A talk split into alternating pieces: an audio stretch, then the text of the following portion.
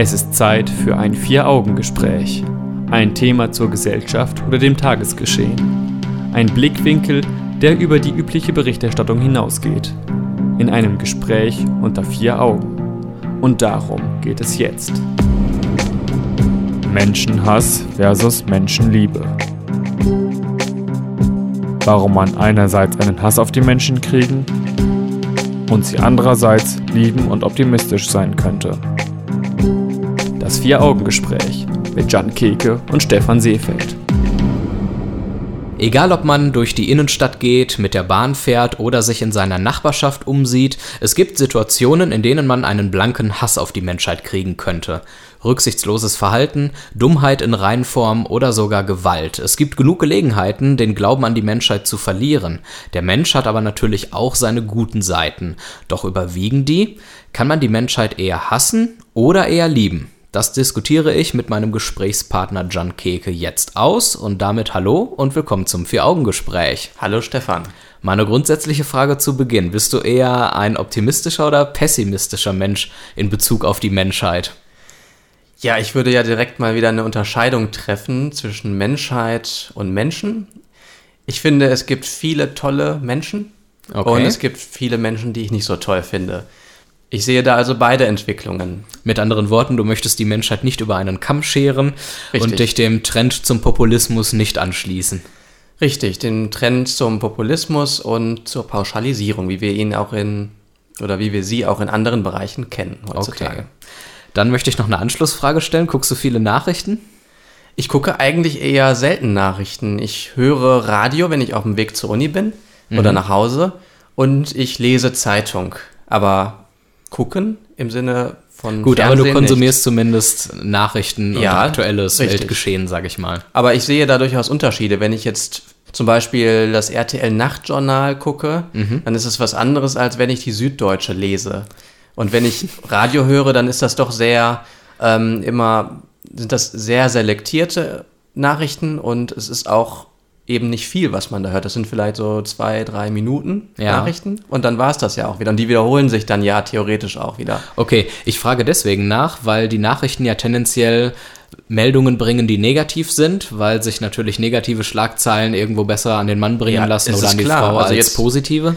Eine Nachricht, wo äh, darüber berichtet wird, dass Bertha, äh, die 35-jährige Bertha heute nicht irgendwie überfallen wurde oder keinen Autounfall hatte. Das ist natürlich nicht so interessant fürs Radio oder mhm. für irgendwelche anderen Nachrichten als negative Nachrichten. okay, ich wollte also anhand meiner Frage, ob du viele Nachrichten konsumierst, herausfinden, ob das deine Sicht auf die Menschen oder Menschheit beeinflusst.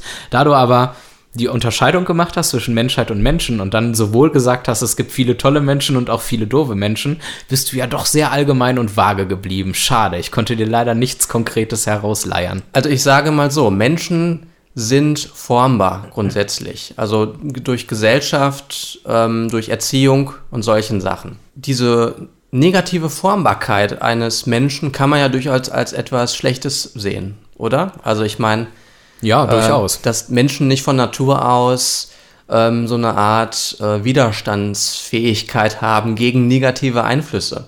Wobei es natürlich dann eine Instanz geben müsste, die festlegt, was sind negative Einflüsse und das was sind richtig. positive Einflüsse und ob wir dort jemanden finden, der sich das anmaßen kann und von dem wir auch wollen, dass er sich das anmaßt, das darf natürlich auch bezweifelt werden.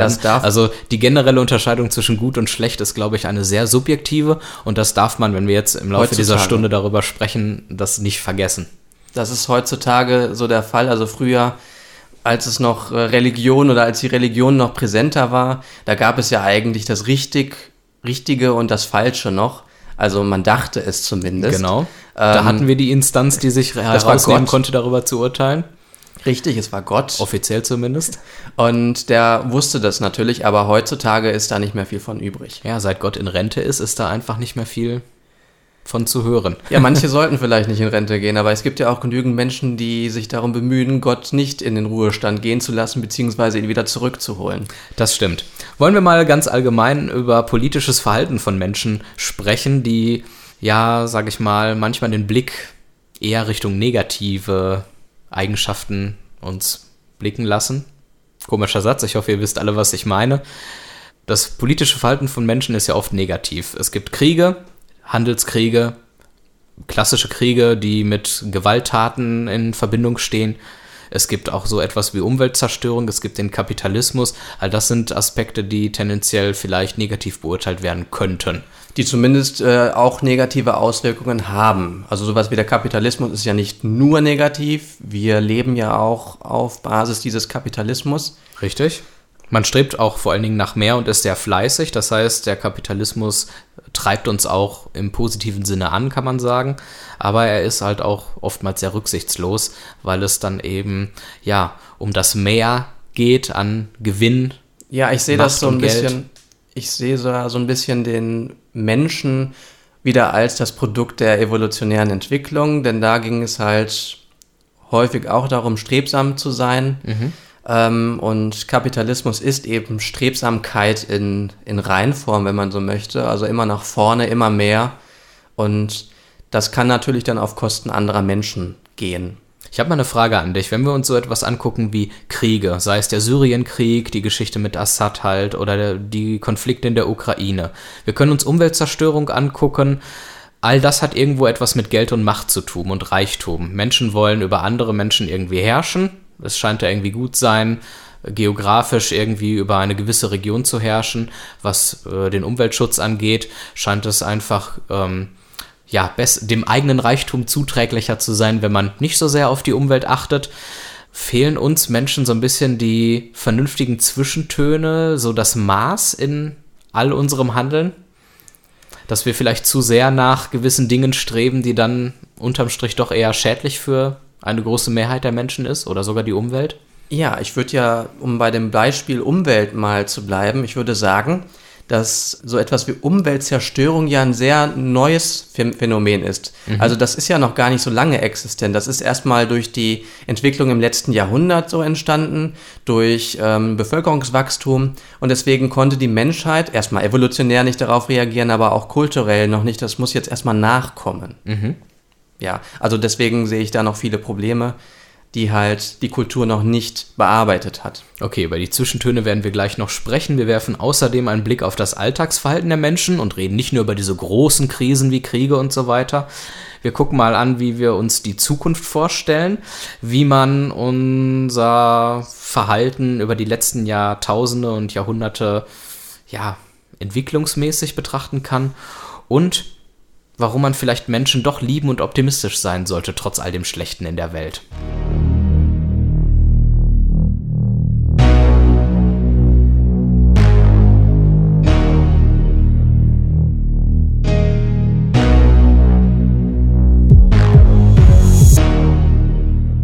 Wir sprechen heute Abend im Vier-Augen-Gespräch über das Thema Menschenhass versus Menschenliebe.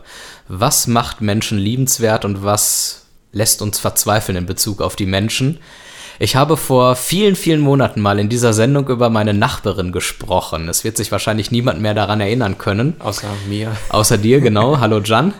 Hallo Stefan. Diese Nachbarin wirft gerne mal Essen aus dem Fenster, weil sie, keine Ahnung, zu faul ist, zum Mülleimer zu gehen. Und die neueste Entwicklung ist, dass sie sich jetzt ein anderes Fenster ausgesucht hat und auf der gegenüberliegenden Seite des ah, Hauses nun Essen aus dem Fenster ja wirft. Interessant. Und damit sind wir auch direkt beim Thema. Das Alltagsverhalten von Menschen, was einen zur Weißglut treiben kann und was eher einen Menschen Hass entwickeln lassen kann. Müll überall hinwerfen gehört für mich irgendwo dazu. Ja, das ist richtig. Und ich verstehe das auch manchmal nicht, wenn ich so durch Natur laufe oder auch mal an, an der Straße, also auf der Straße mit einem Auto fahre und dann ähm, in die Grünbereiche blicke, dass da und sehe, dass da irgendwelche Chipstüten und so liegen. Ich verstehe nicht. Warum. Oder Fernsehgeräte oder Waschmaschinen, wo ich ja. mich immer frage, wie schafft man das, diese schweren großen Geräte überhaupt dahin zu bekommen? Naja, also ich meine, das kann ich mir schon eher noch vorstellen, weil die muss man ja sowieso irgendwie mal transportieren können. Ähm, aber es ist einfach nur zu teuer für die Menschen, das zur Deponie zu bringen, ne? Obwohl das doch eigentlich, also ich weiß ja nicht, ob sowas, ob Waschmaschine jetzt als äh, Sondermüll. Ja, gut, äh, die entsorgst du natürlich auf der Deponie, klar. Ja. Oder bringst sie zum Händler, glaube ich, auch zurück. Das müsste auch gehen. Ja, es gibt viele Händler, das muss man ja mal sagen, die tatsächlich ähm, nicht nur die Lieferung im Preis mit drin haben, sondern auch äh, die Entsorgung, aber das sind häufig nicht die großen Ketten, die das machen, äh, sondern eher kleinere Läden. Also das mal nur so als ähm, Nebenbemerkung. Was man vielleicht auch noch dazu sagen sollte, ist, dass so etwas wie Mülltonnen benutzen oftmals eine Sache ist, die nicht jede Kultur kennt. Es gibt Länder auf der Welt, da ist es nicht üblich, wie in Deutschland, dass man seinen Müll fein säuberlich trennt und zigtausend Tonnen vor dem Haus stehen hat. Aber die werfen ihren Müll trotzdem in irgendwelche Tonnen, oder? Nicht unbedingt. Es gibt durchaus auch Länder, wo das einfach irgendwo hingeworfen wird oder wo es völlig normal ist, das auf die Straße zu werfen, weil eine Straßenreinigung kommt Ja. und dafür verantwortlich ist. Und da muss man vielleicht dann auch tatsächlich diese kulturellen Eigenarten berücksichtigen, wo es eben üblich ist, seinen Müll einfach irgendwo hinzuwerfen. Aber das ist dann ja auch nicht, also in dem Fall, wenn man das jetzt auf die Straße schmeißt oder auf den Bürgersteig, wäre es ja noch nicht mal ein Problem, weil dann ist es eben in der Kultur so normal und es wird ja dann auch abgeholt, also wäre es noch nicht mal schlimm. Richtig. Schlimm wird's immer nur, wenn verschiedene Kulturen irgendwo zusammenleben sollen und sich nicht darauf einigen können, welche, sage ich mal, jetzt Normen gelten sollen. Das ist richtig. Und dann kommt es eben zu Konflikten und man kann sich gegenseitig hassen. Und wo Müll auf jeden Fall nichts zu suchen hat, das sind doch die Weltmeere, würde ich jetzt mal sagen. Ja, Und die verdrecken ja immer weiter.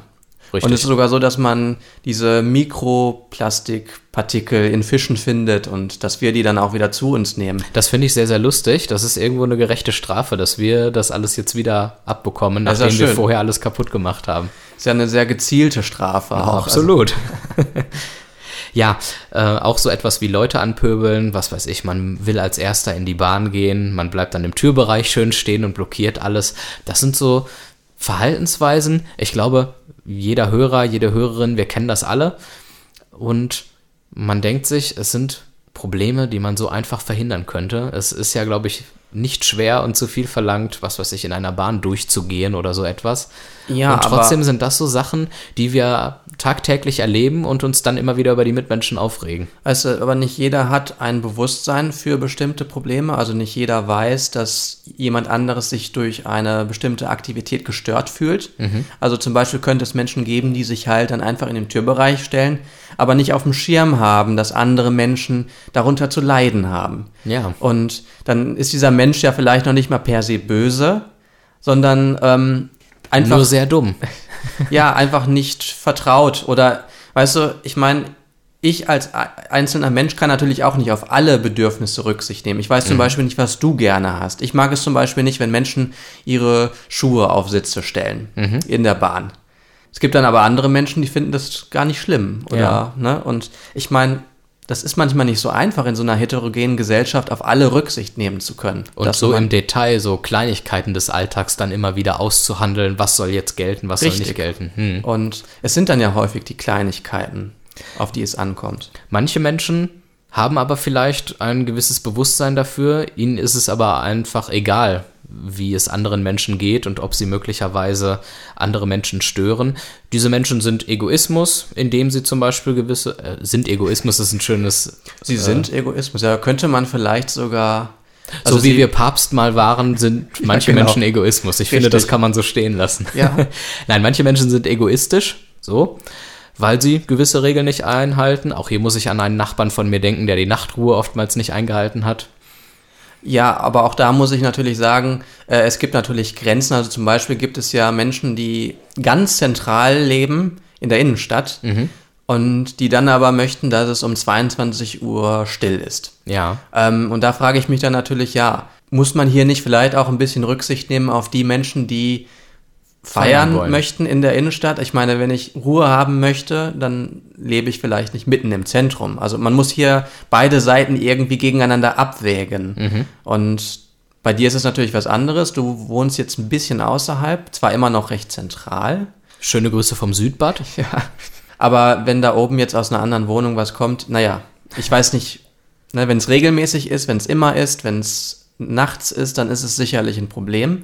Dann nimmt da jemand überhaupt keine Rücksicht und es wäre schön, wenn man da einen Kompromiss finden könnte. Wir sehen also, es gibt durchaus viele Verhaltensweisen im Alltag von Menschen, die wir schlecht finden können. Wir alle kennen die entsprechenden Beispiele dazu. Man kann verschiedene Erklärungsmöglichkeiten finden, wie du, Jan, das ja auch sehr schön versucht hast, warum Menschen so handeln oder auch nicht so handeln, wie es sollte, wie es sein sollte. Und gleich gucken wir uns mal an, Wie stellen wir uns eigentlich die Zukunft vor? Entwickeln wir uns zu besseren Menschen, die man lieben kann, oder eher nicht?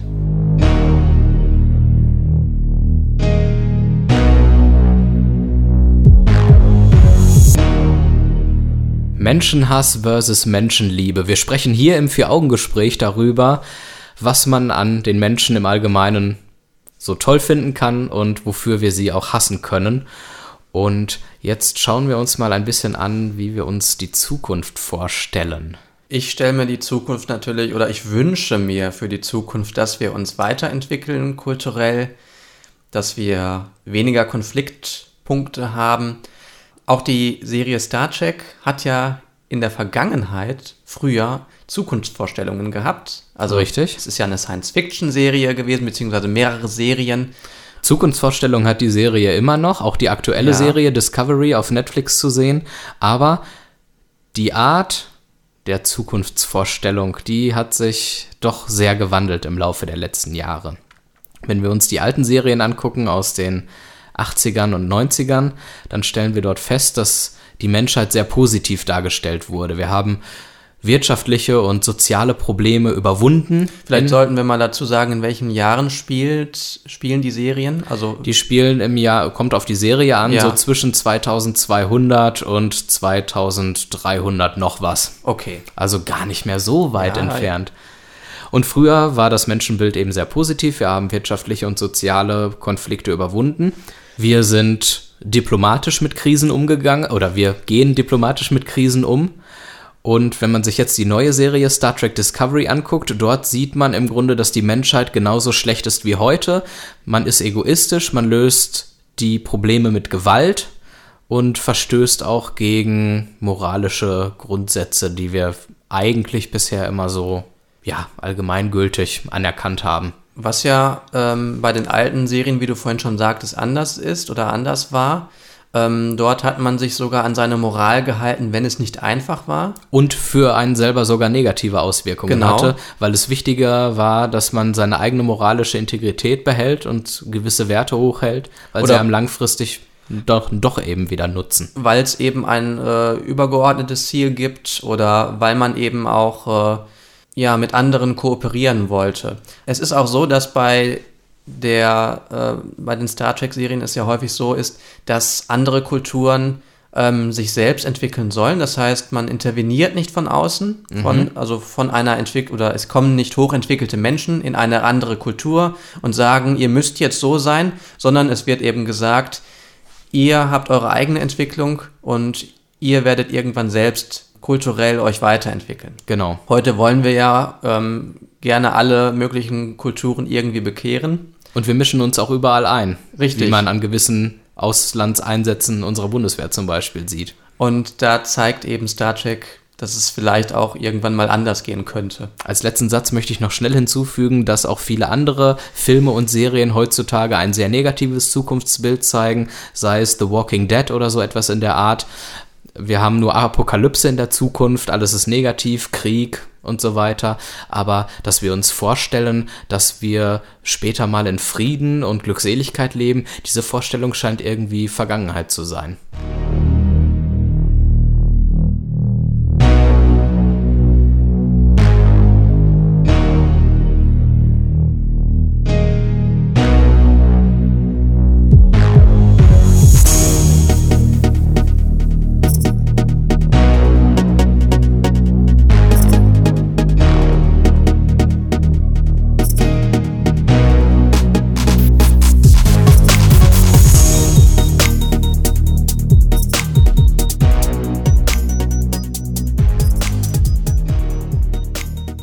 Guten Abend Dortmund, ihr hört das Vier-Augen-Gespräch im Bürgerfunk auf Radio 91.2 oder als Podcast auf www.vieraugengespräch.de.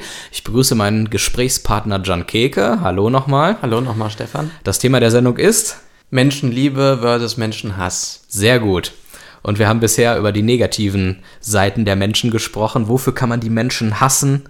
Und wir wollen jetzt mal ein bisschen positiver in den Abend gehen und darüber sprechen. Wie hat sich eigentlich das Alltagsverhalten der Menschen über die letzten Jahrhunderte und Jahrtausende so geändert? Das heißt, du sagst, wir wollen jetzt ein bisschen positiver werden. Das heißt, dass sich da eine positive Entwicklung feststellen lässt oder? Ja, sagen wir es mal so.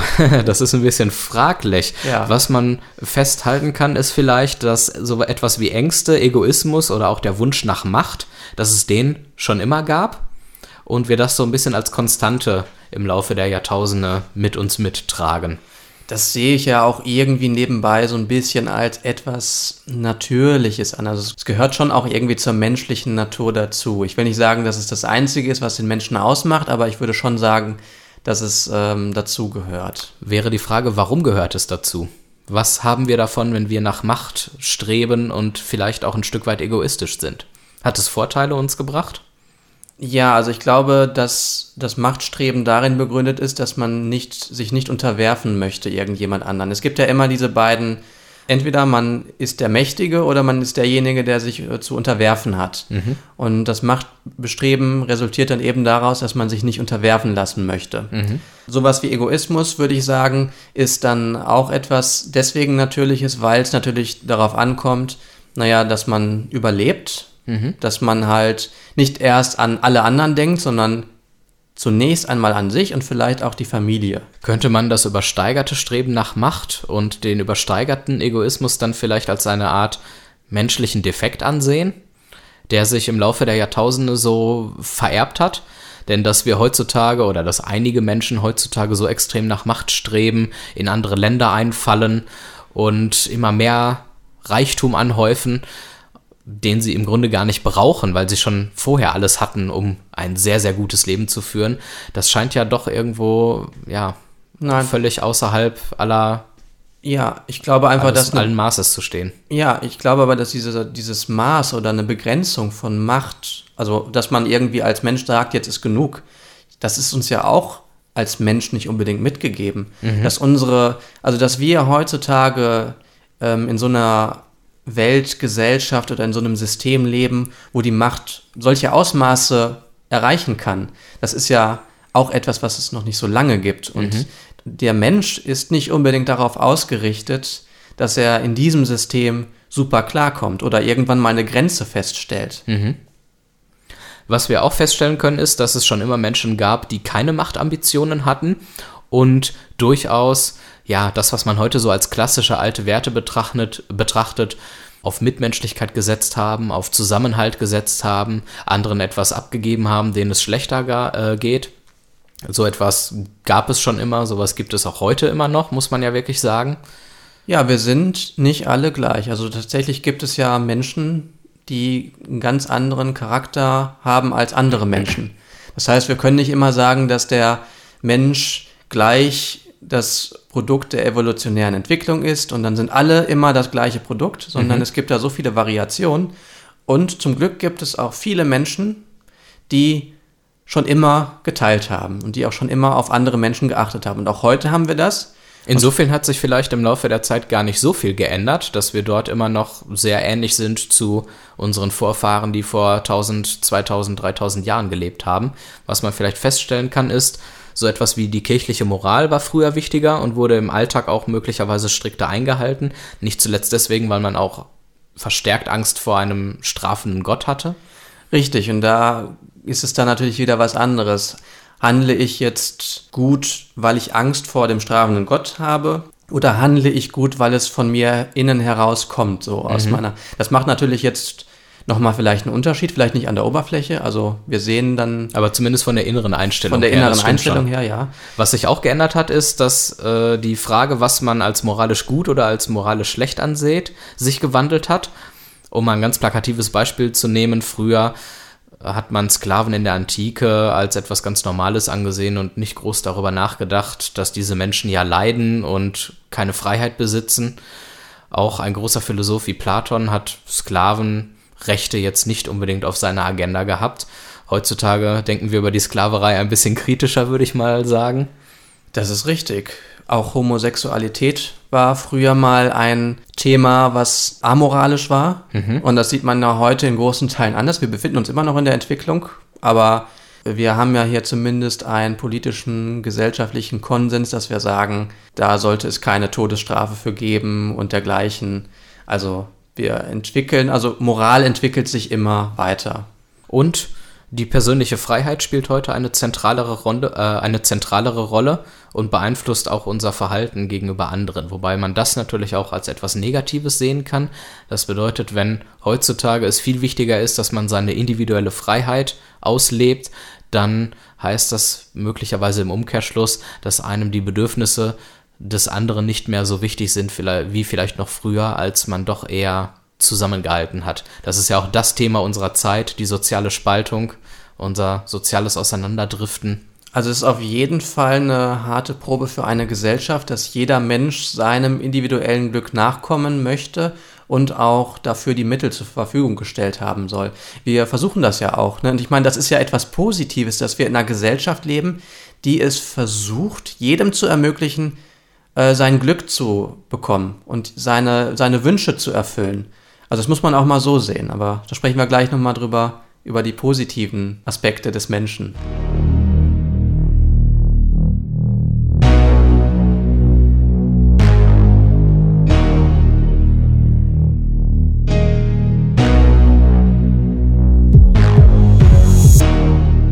Je länger oder je weiter unsere Sendung voranschreitet, desto positiver und optimistischer wird sie. Wir haben über negative Eigenschaften der Menschen gesprochen in unserer Sendung Vier-Augen-Gespräch, Menschenhass versus Menschenliebe oder andersrum. Und jetzt sprechen wir darüber, warum man Menschen lieben und optimistisch sein könnte, was unsere Spezies angeht. Ja, wir haben heutzutage viele Menschen, die tolerant sind, tolerant gegenüber Menschen, die ganz anders sind, ganz anders aussehen, sich anders verhalten, andere Wünsche haben. Also auch wenn wir hier viele kulturelle Probleme in diesem Land haben, so ist es doch so, dass wir trotzdem im Großen und Ganzen erst einmal miteinander klarkommen und viele Menschen auch den anderen akzeptieren. Und dass viele Menschen sich auch für Gleichberechtigung stark machen. Das heißt Gleichberechtigung von Mann und Frau, Gleichberechtigung von Deutschen und Nichtdeutschen. Diverse andere Punkte, die man da aufzählen könnte. Und das finde ich ist sehr bemerkenswert, weil diese Menschen das oftmals tun in ihrer Freizeit, neben ihrem Hauptberuf, den sie vielleicht noch haben. Und wirklich ihre kostbare Zeit dafür nutzen, um etwas Positives zu erreichen. Und Aber das ist sehr bewundernswert. Ich meine natürlich jetzt nicht nur die Menschen, die sich tatsächlich ehrenamtlich dann nochmal für einige Stunden in der Woche dafür einsetzen, sondern ich meine auch das allgemeine Ausleben dieser ähm, diese Einstellung, mhm. ja, den anderen gegenüber. Das heißt, es reicht nicht nur für Vielfalt und Toleranz auf die Straße zu gehen und im normalen Alltag dann doch wieder sehr in seiner eigenen Sichtweise verfangen zu sein, Richtig. sondern man muss diese Werte dann auch ganz praktisch im Alltag leben. Das ist wohl wahr. Menschen sind außerdem oft sehr wissbegierig und haben sich äh, Gedanken gemacht über sich und über die Welt und haben da auch viel dazugelernt. Die Frage ist, betrifft das uns alle? Oder betrifft das vielleicht doch nur so eine kleine wissenschaftliche Elite? Weil der normale Bauarbeiter von nebenan, sage ich mal, naja, ich stelle ihn mir nicht vor als großen Forscher und Philosophen. Also natürlich muss man da unterscheiden. Früher, vor einigen hundert Jahren gab es ja noch sogenannte Universalgelehrte, mhm. die praktisch das ganze Wissen der Menschheit oder zumindest der Kultur in sich beherbergten. Was auch damals noch nicht so viel war wie heute. Ja, eben. Und heute ist es so, dass man noch nicht mal als Mediziner in einem Bereich der Medizin alles wissen kann. Und so ist es sogar so, dass selbst wenn jemand total gebildet ist in einem Bereich, dass er immer noch große Wissenslücken hat, extrem große Wissenslücken in anderen Bereichen. Das heißt, wir können niemals alles wissen. Und so ist das Problem, dass wir theoretisch viel Wissen haben, was unser Leben hier erleichtern würde. Wir das aber gar nicht wissen, dass wir dieses Wissen theoretisch zur Verfügung hätten. Wir mhm. wissen nicht, wo es steht, wir wissen nicht, dass es existiert. Das ist Und generell ein Problem auch unserer Informationsgesellschaft. Wir haben das Internet, wir haben Zugriff auf das Wissen der Welt, sage ja. ich jetzt mal ganz allgemein. Wobei dann aber wir werden jeden Tag so, nein, alles ja. natürlich nicht, aber wir werden jeden Tag so überflutet mit so vielen Informationen schon, dass wir sie überhaupt nicht mehr richtig verarbeiten können. Und dann kommt so etwas wie Fake News, was man dann falsch einschätzt und drauf hereinfällt möglicherweise. Und ich glaube, noch nie im Leben war es, na gut, nie im Leben ist vielleicht übertrieben, aber es ist auch heute noch sehr leicht, Menschen zu manipulieren, weil die Flut an Informationen so unübersichtlich ist, dass man Mühe hat, dort die ja, Spreu vom Weizen zu trennen. Richtig. Und deswegen kann es sein, dass zum Beispiel selbst Leute aus der Elite mit unseren Reizen, die wir heutzutage haben, überfordert sein können. Denn ähm, auch die sind ja diesen ganzen Reizen ausgesetzt. Wenn sie es aber nicht sind, also überfordert und viel Positives an Wissen, an Forschung für die Menschheit beitragen, dann profitieren natürlich auch die Leute davon, die selbst nicht zur wissenschaftlichen Elite gehören. Und das kann man ja auch mal als positiv verbuchen, dass es eine Auswahl oder einen gewissen Kreis von Menschen gibt, die forschen, die lernen und damit zur Verbesserung der gesamten Gesellschaft oder sogar Menschheit beitragen. Dann müssen nur die anderen Menschen auch denen, die forschen, die Kompetenz anrechnen oder zurechnen, dass sie das machen können mhm. und nicht sagen, ja, das stimmt trotzdem nicht, was die jetzt herausgefunden haben. Ne? Oder irgendwie, ich weiß es besser. Das ja. ist mir gerade beim Saugen eingefallen. Ein schönes Beispiel. Dann ist es auch so, dass Menschen sehr empathisch sein können. Sie nehmen einen großen Anteil am Leid anderer und sind auch in Krisenzeiten sehr soziale Menschen und sehr soziale Wesen. Man erinnert sich an diverse Hochwasserkatastrophen, die wir in den vergangenen Jahren und Jahrzehnten hier in Deutschland mal hatten, wie sehr man dort doch dann zusammengehalten hat beim Sandsäcke befüllen oder auch in der Nachbarschaftshilfe danach beim Aufräumen. Oder auch die Tsunami-Katastrophe 2004 in Südostasien, wo äh, doch extrem viele Spendengelder auch zusammengekommen sind, auch aus Deutschland, besonders aus Deutschland. Mhm. Obwohl die Menschen ja auch sehr weit weg sind. Ne? aber die es sehr, ein sehr abstraktes Problem quasi war, ja. ja. Aber die, die Nachrichten haben es halt ein bisschen in die Nähe gerückt, glaube ich. Das war nämlich halt doch sehr präsent damals. Mhm. Man könnte dann noch als positiven Aspekt nennen, dass wir oftmals versuchen, böse Menschen in Anführungszeichen zu bekehren.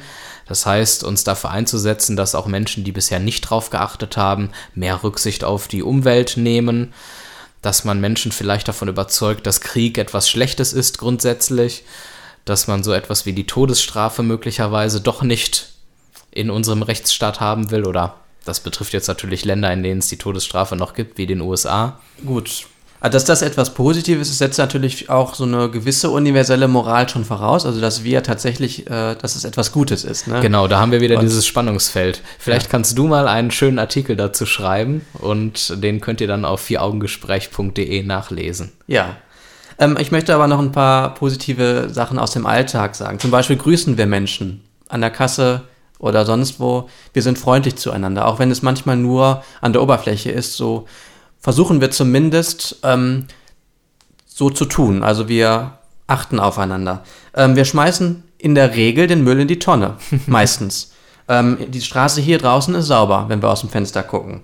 Ähm, und wir zahlen zum Beispiel auch Trinkgelder. Wenn wir Eis essen gehen und es hat uns gefallen, dann geben wir auch gerne mal ein bisschen mehr Geld, als es nötig wäre. Mhm. Und das ist, sind jetzt nur ein paar Beispiele und ich glaube, es gäbe viel, viel mehr noch davon.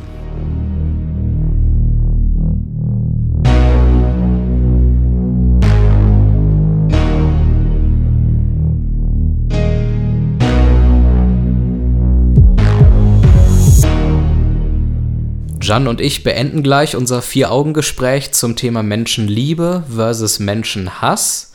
Wir haben vorhin schon darüber gesprochen, dass das Star Trek-Universum mit Ausnahme der neuesten Serie doch ein sehr positives Bild von der Menschheit beschreibt und uns was wirtschaftliche Probleme angeht, was soziale Probleme angeht, als eine Rasse zeigt, die es geschafft hat, über diese Probleme hinwegzukommen und friedlich und in Kooperation zusammenzuleben.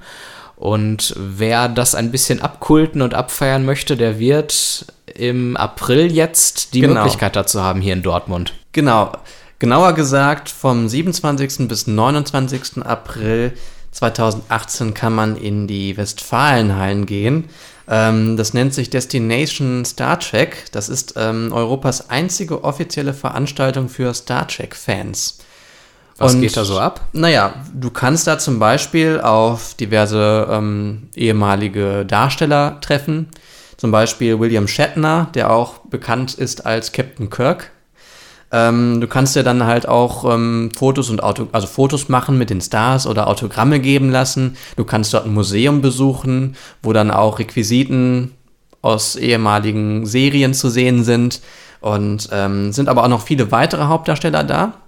wie zum Beispiel Jason Isaacs oder ähm, Ethan Phillips und so weiter. Denn ähm, es ist so, dass das 25-jährige Jubiläum der Serie Deep Space Nine dort ähm, gefeiert werden soll.